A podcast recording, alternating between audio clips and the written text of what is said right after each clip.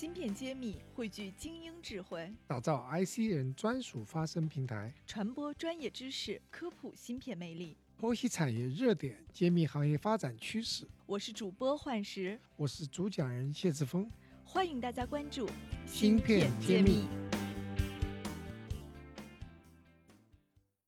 欢迎大家收听芯片揭秘，我是主播幻石。在接下来的三期音频节目中，嘉宾阵容非常强大。我们邀请到了爱心教育创始人谢志峰博士、思必驰副总裁、深冲智能联合创始人吴耿元先生、赛访科技资深总监陈丽女士、速食科技创始人陈曦先生、实勤科技研发副总裁裘坚乐先生。这五位大咖共同研讨产业热点话题，其中谢院长、吴总、陈总都曾在中芯国际任职。他们老友重逢，尖锐观点层出不穷。话题呢与先进制程有关系。伴随着摩尔定律，我们国内许许多多芯片企业正在跨越二十八纳米的分水岭，往先进制程迈进。在这条道路上，有哪些困难迫待解决？哪些新的机遇正在浮现？事不宜迟，接着往下收听吧。今天呢，这个又是一个很小范围的沙龙交流，我们可以探讨的比较深入一点。那我作为主持人呢，我先抛几个话题，然后大家也可以举手示意，我们会。给大家机会，随便向上面几位发问。好，首先我第一个问题啊，也是因为我们这个主题是先进制程，所以我也最近关于先进制程这个话题说起来其实也挺沉重的，因为不得不说，我们看到了这个华为啊还被制裁的这个事件，但我们同时也看到中国有很多半导体已经开始进入先进制程，像二十八纳米、十四纳米、七纳米大军的这种企业是越来越多的。所以我今天第一个话题也想请各位嘉宾跟我们探讨一下。你们觉得我们中国的半导体公司，不管是设计公司、制造公司，还是相关的服务公司，如果进入先进制程，会有什么样的一个挑战？那面对这个挑战，你们有没有什么建议？好，这个话题我想要不先从裘总开始，因为我觉得您这个公司是非常特别的，而且我不知道你们现在的制程是不是二十八纳米啊？有没有这种切身的感受？嗯。我觉得这个问题挑我来回答，这个就是我有几个点可能跟大家都不太一样。首先，大家看我这个做的事情，其实我是做软件的，在座各位都是做那个芯片、做制程，那我这个其实直接就做产品的软件，跟大家很不一样。那另外呢，其实我们公司也是在一个初创的一个阶段，所以目前也只是用到四十纳米。所以 对于这个话题，其实我完全是一个局外人。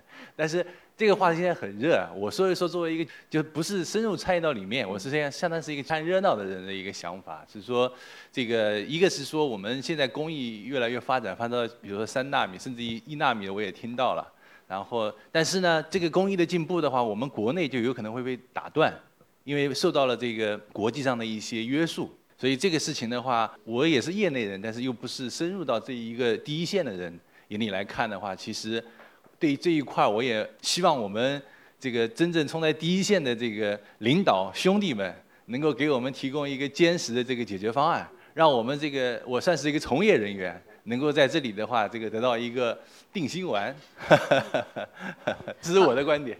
好的，谢谢裘总，您是代表了用户的声音。对对那我我觉得这个话题我一定要甩锅给我们吴总，因为您以前可是在 Fab 待了很多年，然后应该对这个制程的这个事儿，我不知道您怎么看哈？可能和您现在的工作不太相关，但是还是想给我们一点建议。嗯。挑战总是伴随着机遇。我相信是福祸相吸的，不是一个单一面相。我们先谈机运，大家都说半导体五十年嘛，那也都听过一个所谓的雁行理论。当然，这个技术在二战后起源于美国，那美国启动了第一波半导体的蓬勃发展。我想，我们 Joseph 的书上写的非常的清楚。那伴随着这一波的雁行的东移吧，第一波受惠的是日本，接下来是台湾。那在九零年代，那刚好是我的毕业年份，所以呢，很顺势的就加入了台湾的这个半导体的起飞，那也恭逢其时。那进入到千禧年，两千年，Joseph 是我的老长官，我们都跟着那个我们的大家长 Richard 张鲁金来到了张江，那见证了这一波的二十年半导体的起飞，那也见证了张江的一个巨大的变化。我相信这个机会。这个趋势，这个 wave，这个才是重点，要顺势而为，那挑战永远在那里。经过这么多年来的努力，这个半导体的核心毕竟是制造。我跟 Joseph 都来自中芯国际，那我也负责很多相关的一些先进的制程。不敢发言，但是呢，这个机会跟挑战永远在那里，特别是先进制程，这个所谓的卡脖子，这个制造的这个大家也都很能够有感受。但是呢，反过来讲，我现在进入了一个设计的领域，在国内。即使是像海思、华为这么的挑战，它确实在设计。我看了一下去年的记录，应该进入前十名了。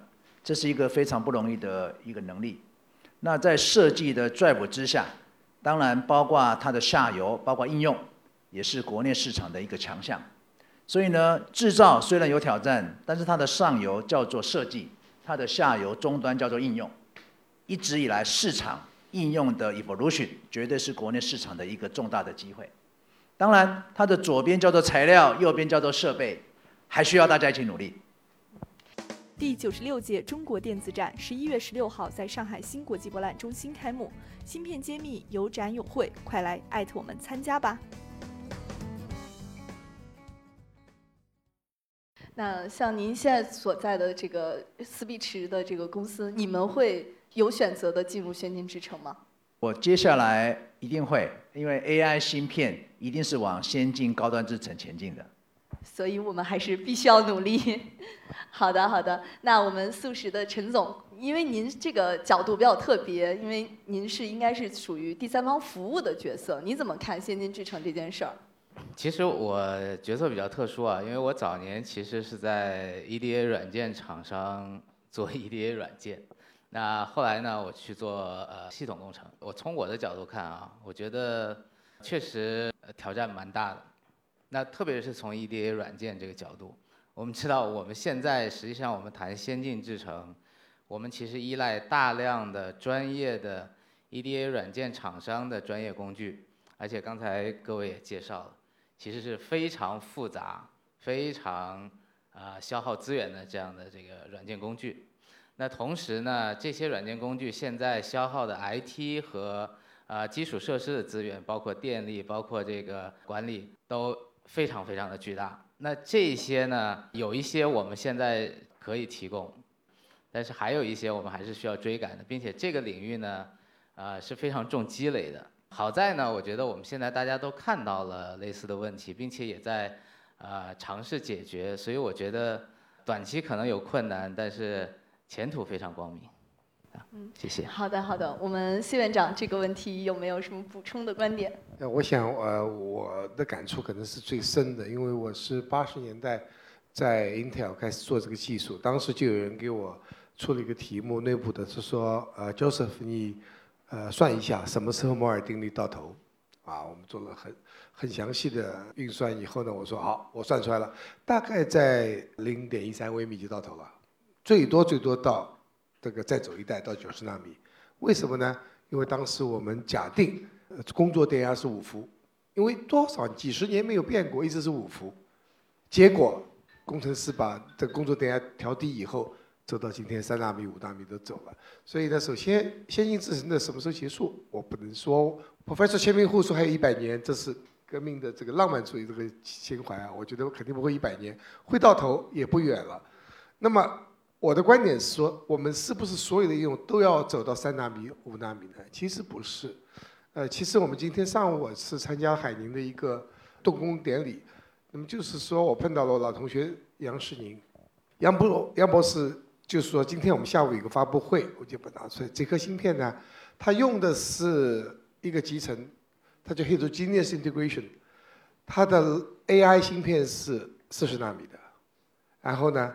它把 DRAM 芯片也 integrate together，OK，它现在达到了二十五个 TOPS，它基本上可以达到人家十二纳米甚至更低的一个 performance。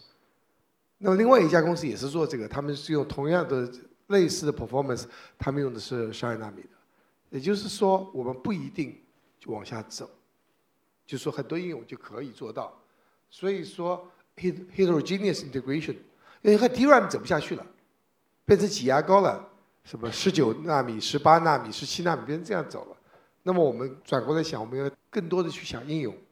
其实每一次 technology 往下走之前，好多好多技术没有被用到，就往逼着往下走。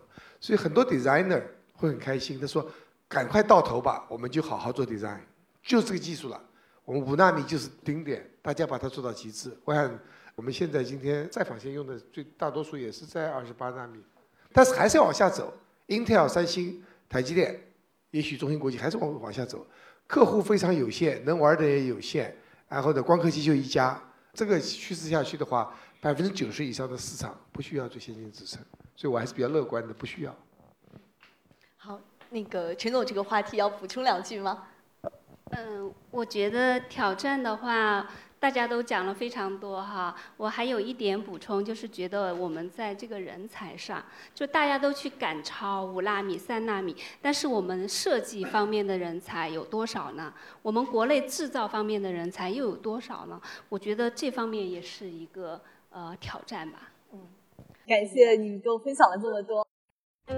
芯片揭秘开课了，谢院长带队为大家深度解读芯片产业。不仅有中芯国际、格科威这样的行业龙头，也有科创板新势力公司。如果你想增加自己的洞察力、认知力和决策力，欢迎点击页面详情，一起和我们透视中国芯，探索引爆点。